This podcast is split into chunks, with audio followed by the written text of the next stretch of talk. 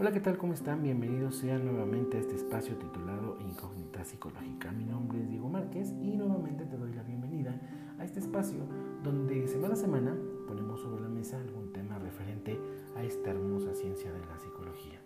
¿Qué te parece si empezamos despejando nuestra primera incógnita del día? Bienvenidos. El día de hoy vamos a concluir con esta tercera parte renombrando algunas de las aportaciones que el padre del psicoanálisis, Sigmund Freud, dejó y aportó al mundo de la psicología. Así que, ¿qué te parece si empezamos despejando nuestra primera incógnita del día? Sigmund Freud desde joven sintió la vocación de ser investigador, concretamente por todo lo relacionado con la fisiología. Estudió medicina y biología, se especializó, se especializó perdón, en neurología clínica, Freud fue considerado el padre del psicoanálisis, como ya sabemos. Él afianzó y desarrolló esta teoría, por lo que fue considerado como uno de los psicólogos más influyentes, no solamente de su época, sino también de toda la historia del psicoanálisis y el pensamiento psicológico. Durante sus años en la universidad, Freud tuvo que enfrentarse al creciente antisemitismo, a pesar de que intentaron humillarlo por ser judío.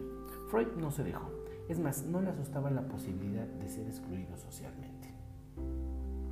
Las ideas y teorías de Sigmund Freud han hecho de él un personaje controvertido, amado y odiado al mismo tiempo. La figura del neurólogo ha sido y sigue siendo objeto de alabanzas y críticas en nuestro tiempo.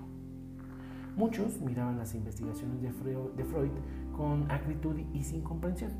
Sus métodos no eran compartidos por todos y criticaban que sus teorías fueran realmente científicas. Es más, muchos otros sugerían que estas teorías eran filosóficas. Freud tuvo una hija llamada Anna Freud, quien centró sus trabajos en el estudio psicoanalítico de la infancia y la adolescencia, siguiendo así los pasos de su famoso padre. Freud muere en Londres luego de huir del régimen nazi el 23 de septiembre de 1939, esto a causa del cáncer que él padecía. El pensamiento y las teorías freudianas han hecho de él una de las figuras más relevantes del pensamiento del siglo XX. La figura del neurólogo sigue siendo punto de referencia en los estudios psicológicos y psiquiátricos de nuestro tiempo, a pesar de haber sido fuertemente atacado a lo largo de la historia por sus ideas controversiales. Sin embargo, seguidores y detractores no niegan la revolución que significó el psicoanálisis para el campo del conocimiento. Freud decía que las ilusiones se encomiendan a nosotros porque nos ahorran dolor y nos permiten disfrutar del placer. Debemos, por tanto, aceptarlas sin queja alguna cuando se chocan contra la realidad en la que se hacen pedazos. La primera incógnita del día de hoy, ¿qué son los mecanismos de defensa? Mecanismos de defensa es el nombre que Freud le dio a las manifestaciones del ego ante las exigencias de otras instancias psíquicas, pero el psicoanálisis freudiano no es la única teoría que se utiliza en este concepto si se acaba, eh, ni se acaba perdón, en el significado de los sueños. Otros modelos de la psicología también utilizan esta denominación.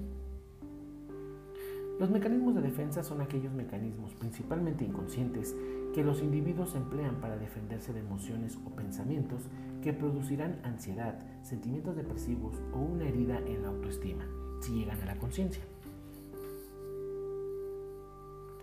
Los mecanismos de defensa están determinados por la forma en que el ego está organizado. Cuando está bien organizado, tiende a tener reacciones más conscientes y racionales.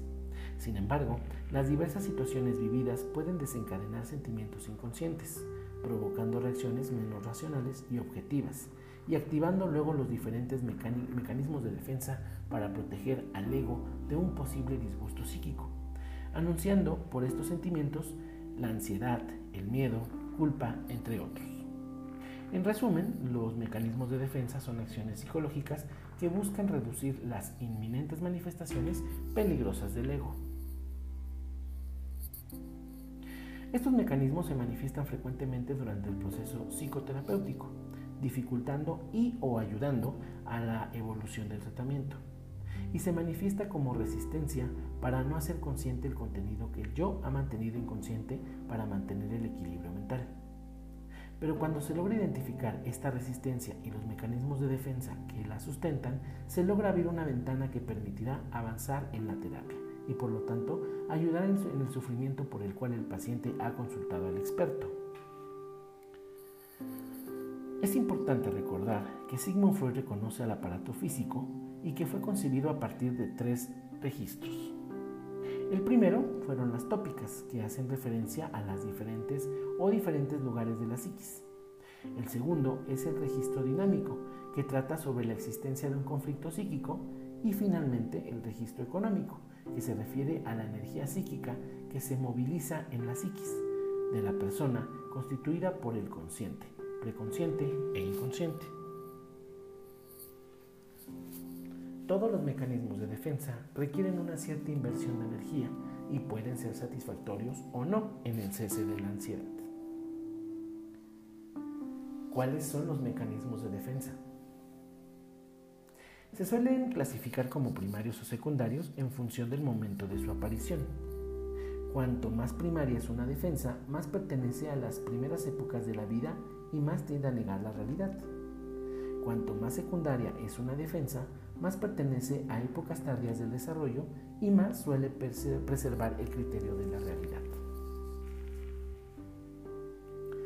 Los mecanismos de defensa son una parte íntegra del funcionamiento psíquico de todo individuo y solo se les considera patológicos cuando se abusa de ellos o cuando son demasiado rígidos.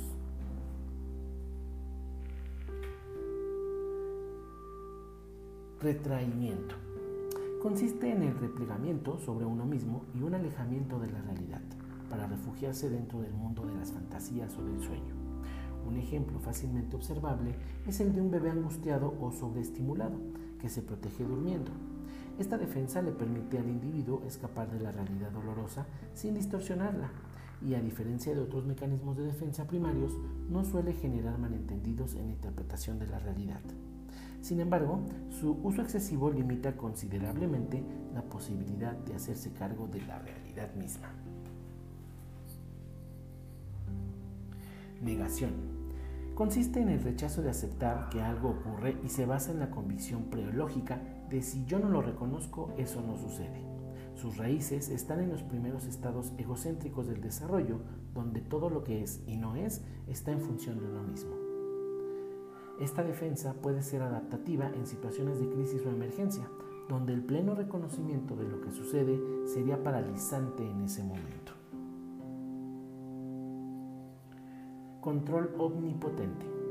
Consiste en la fantasía de que la fuente de todo lo que sucede es los deseos de uno mismo. Se basa en el reconocimiento de la existencia separada de los demás con una voluntad diferente de la propia.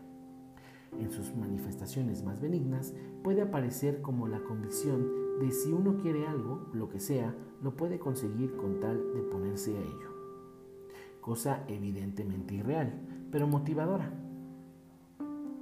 Hacer uso de esta defensa demasiado con demasiada frecuencia impedirá que el individuo pueda establecer relaciones de, de causalidad realistas que la orientarían para alcanzar sus objetivos. Idealización y desvalorización.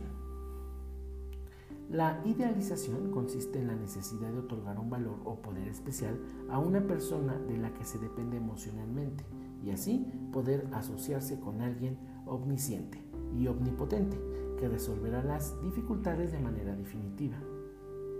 La desvalorización es la cara opuesta de la misma moneda y expresa la frustración sentida cuando la realidad desmiente la idealización. Todo amor tiene una semilla de idealización.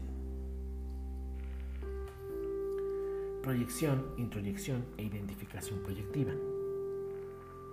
La proyección es el proceso por medio del cual lo que está dentro de uno se malinterpreta como procedente de fuera y en sus formas más acusadas tiende a producir distorsiones serias en la percepción que el individuo tiene de los demás. En sus formas más maduras es la base de la empatía. La introyección es el proceso por medio del cual lo que está fuera se malinterpreta como procedente de dentro. En sus formas más problemáticas puede resultar en la identificación con el agresor, mecanismo por el cual el individuo intentará sobreponerse a su dolor siendo como su agresor. En sus formas más benignas es la base de toda identificación con figuras importantes en la vida del individuo. Identificación proyectiva consiste no solo en la proyección de aspectos negativos de uno mismo, con la distorsión concomitante, sino también en la presión ejercida sobre el otro para que se comporte de una manera congruente a aquello que se proyecta. Por ejemplo, se proyecta un aspecto crítico de uno mismo y luego uno se comporta de tal manera que se provocará la crítica en el otro.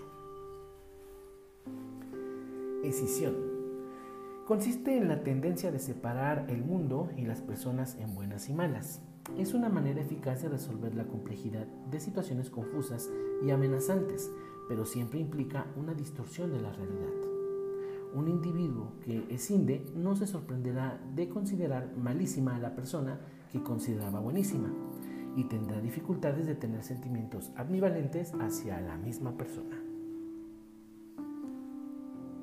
Disociación. Es una manera de desconectarse de la experiencia actual, a veces creando otra representación de uno mismo, para poder continuar existiendo en un momento excesivamente doloroso o estimulante. El uso frecuente de este mecanismo resultará en una visión discontinua de uno mismo, del tiempo y del mundo que está lleno de huecos. En su caso más severo puede llevar a la persona a sentir que tiene valor, que no tiene valor en sí mismo. En su forma más benigna puede ser una manera pasajera de atenuar un exceso de estimulación. Represión. La esencia de la represión es olvidarlo o hacer caso omiso de algo voluntariamente después de haber tomado conciencia de ello. Es una manera de alejar un contenido de la conciencia por su potencial perturbador. Este proceso puede aplicarse a una experiencia total, a los afectos conectados a la experiencia o a las fantasías y deseos asociados a ella. Regresión es el proceso inconsciente por el cual el individuo volverá a formar de parte del funcionamiento más antiguo, más infantil, para evitar el conflicto o el esfuerzo creado por el crecimiento y el cambio. Es un mecanismo en todo desarrollo social y emocional que nunca progresa linealmente, sino que fluctúa hacia adelante y hacia atrás. Es regresar a la época donde nos sentimos más cómodos y nos hallamos más sanos y cuidados. Aislamiento. El aislamiento consiste en la separación de los afectos de los pensamientos. Se puede pensar y tomar conciencia de un hecho, pero su significado emocional está aislado y no perturba al individuo. Esta anestesia psíquica puede ser útil en profesiones donde es necesario mantener la cabeza fría, tales como la cirugía o el ejército es diferente de la disociación, en el sentido de que la experiencia no está obliterada ah, de la conciencia, solo sus componentes son afectivos. Su uso afectivo conlleva la sobrevaloración del pensamiento y la infravaloración del mismo. Intelectualización. Es una forma de aislamiento que reconoce la existencia del afecto intelectualmente, pero no lo siente. El afecto es teóricamente aceptable para el individuo, pero su expresión sigue inhibida. Es un paso evolutivo considerable poder pensar relacionalmente con una situación cargada de emoción, pero abusar de este mecanismo truncará las dimensiones de experiencia que tienen que ver con el juego, el sexo y el humor. Racionalización consiste en encontrar razones que justifiquen un acto que sería vivido como conflicto sin esas razones y entra en juego cuando no se consigue algo que se desea y se decide que en la realidad no se deseaba tanto. O bien, cuando algo malo sucede y se decide en retrospectiva que no era tan malo. Esta defensa permite aceptar las cosas con un mínimo de resentimiento, pero su uso excesivo puede llevar a que todo sea racionalizado. Compartimentalización. La función de esta es permitir que dos condiciones conflictivas existan sin confusión, vergüenza, culpabilidad o ansiedad conscientes. Cuando un individuo compartimentaliza, sostiene dos o más ideas, actitudes o comportamientos que están esencialmente en conflicto sin reconocer la contradicción. Anulación. Consiste en el esfuerzo inconsciente de compensar alguna emoción dolorosa generalmente la culpa o la vergüenza, con un comportamiento que lo borrará mágicamente. Un individuo que siente, aunque no sea necesariamente el caso, que está haciendo daño a otra persona puede intentar compensarlo tratándolo excesivamente bien de manera compulsiva, por ejemplo. Volver contra sí mismo. Implica redirigir hacia uno mismo aquellas emociones que están redirigidas hacia otra persona. Si un individuo depende de alguien poco fiable o inestable, puede ser más llevadero volver contra sí mismo la crítica y la rabia que produce esta situación, y sentirse responsable de ella que reconocer la impotencia y la vulnerabilidad de necesitar a alguien con quien no se puede contar. Desplazamiento. Se refiere a la redirección de una emoción o impulso desde su objeto natural a otro objeto, porque expresarlo al objeto natural resultaría demasiado angustioso. El desplazamiento permite que se descarguen cantidades de afecto en una dirección menos peligrosa, o bien que está permitida socialmente. Formación reactiva. Consiste en transformar una emoción o un impulso en lo contrario. El odio será transformado en amor la envidia en gratitud. Aquellos individuos que temen mucho sus emociones agresivas y tienen dificultades para diferenciar entre pensar y hacer, tenderán a usar formaciones reactivas para protegerse de lo que podrían sentirse como peligrosamente incontrolable. Inversión. Consiste esencialmente en transformar lo pasivo en activo. En lugar de que el individuo se sienta pasivamente objeto de una situación dolorosa, la invierte y se convierte en el sujeto activo de ella. Un ejemplo común de esto es la transformación de la necesidad de depender del otro en que los demás dependen de uno. Una buena parte de los comportamientos altruistas parten de esta defensa. Actuación. La actuación tiene una relación íntima con la inversión en el sentido de que se basa en la inversión de pasivo a activo para actuar algo en la realidad que es intolerable a nivel mental y emocional. Actuando algo, el individuo puede preservar su sentimiento de capacidad y a la vez evacúa una emoción dolorosa. Sexualización. Es una manera de transformar una experiencia de terror o dolor en excitación placentera. El miedo al abandono o el abuso, por ejemplo, pueden ser sexualizados para que sean sentidos como experiencias gratificantes. No es infrecuente que los individuos relativamente sanos sexualicen ciertas áreas complejas de la vida, dependencia, agresión, para que sean más llevaderas. Sublimación. La sublimación consiste en encontrar una satisfacción derivada y adaptativa de aquellos impulsos que no pueden ser expresados directamente por las prohibiciones sociales. Un cirujano podría estar sublimando su agresividad, un artista sublimaría su exhibicionismo. La ventaja de la sublimación es que permite la descarga del impulso en lugar de luchar contra él. Como vemos, la psique humana requiere de gran sofisticación y los mecanismos de defensa dentro de ella son necesarios. Ha de estar para manejarse con el mejor mundo y de los afectos ni hablemos.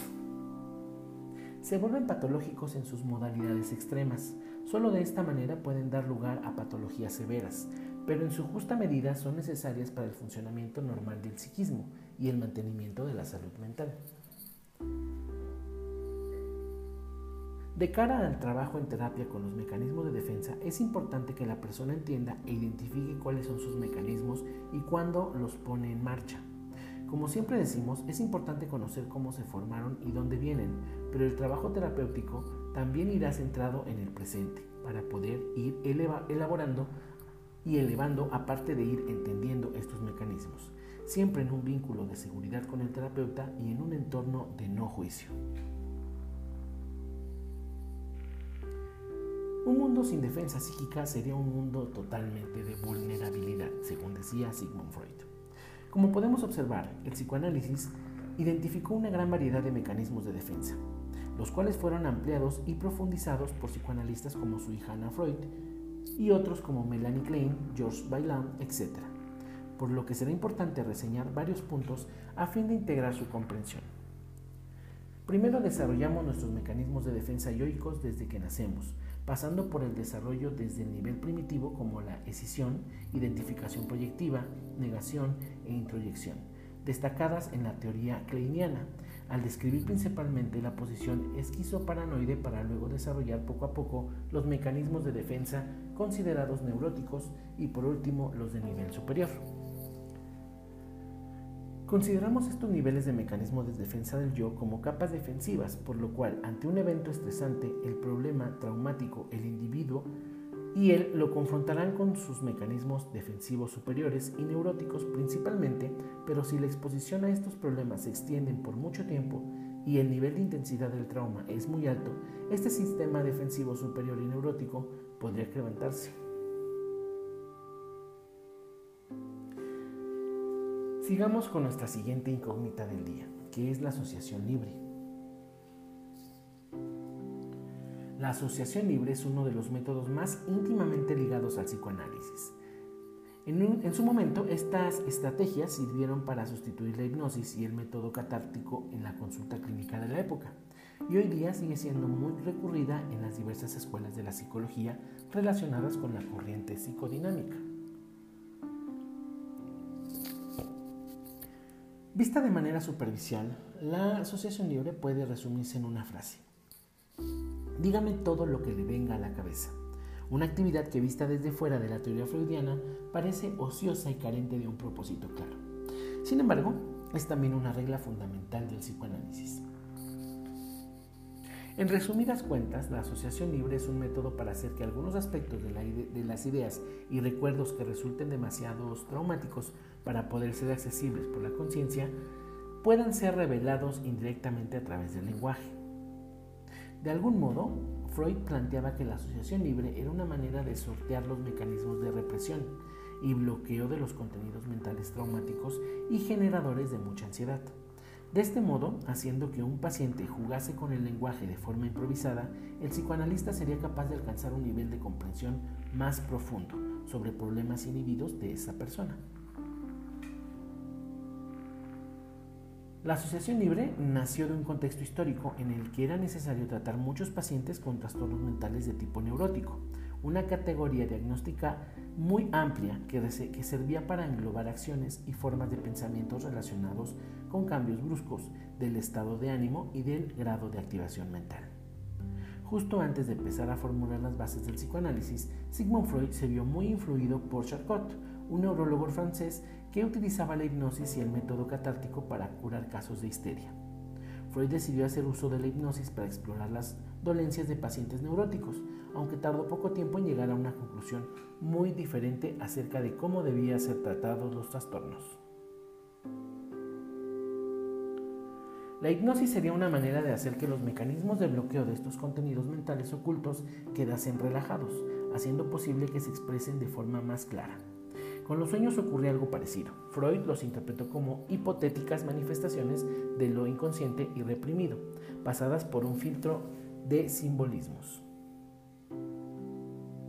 La asociación libre puede surgir espontáneamente a ser inducida a partir de un sueño, fantasía o cualquier otro pensamiento. Sin embargo, para que ésta se lleve a cabo y realmente se produzca una asociación libre, es necesario que haya consolidado la transferencia o confianza con el analista. Al mismo tiempo, se habrá comprendido que el discurso analítico se sitúa en un marco diferente al que puede representar una conversación habitual fuera de consulta y que nada de lo que se diga en sesión será juzgado. Nada es correcto o incorrecto, por tanto, todo lo que diga es válido. En el momento en el que el paciente deja de llevar, se deja llevar por sus pensamientos y logra expresarlos abiertamente a su analista, está permitiendo que afloren las representaciones inconscientes para que puedan ser analizadas, interpretadas y trabajadas, obteniendo así el acceso al material inconsciente. El objetivo de esta elaboración es que deje de ser una fuente de malestar o conflicto la asociación libre surgirá con más facilidad si el paciente se siente cómodo tanto en el espacio analítico como con su analista. Esto lo estimula y es posible que su entorno lo rodee, que lo rodea perdón, también sea estimulado. Clásicamente para ello se hace el uso del diván, donde el paciente se recuesta y el analista queda fuera de su campo visual, evitando así que el paciente se sienta observado, juzgado o evaluado y pueda concentrarse completamente en sus asociaciones.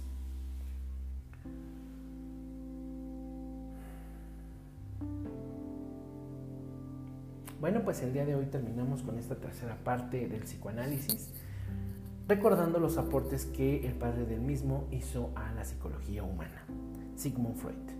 Les agradezco por su tiempo. Quedamos en espera de sus comentarios, que son muy buenos. También los malos, muchas gracias, nos hacen crecer. Los invito a que cada miércoles nos, vean por Facebook en arroba los hijos de su Freud. También pueden seguirme en mi redes social como Diego Márquez y obviamente por medio de este podcast donde semana a semana seguiremos aportando algún conocimiento a su sabiduría. Yo soy Diego Márquez, les agradezco mucho por haberme acompañado y nos vemos la próxima semana con un tema seguramente igual de interesante que este. Muchas gracias.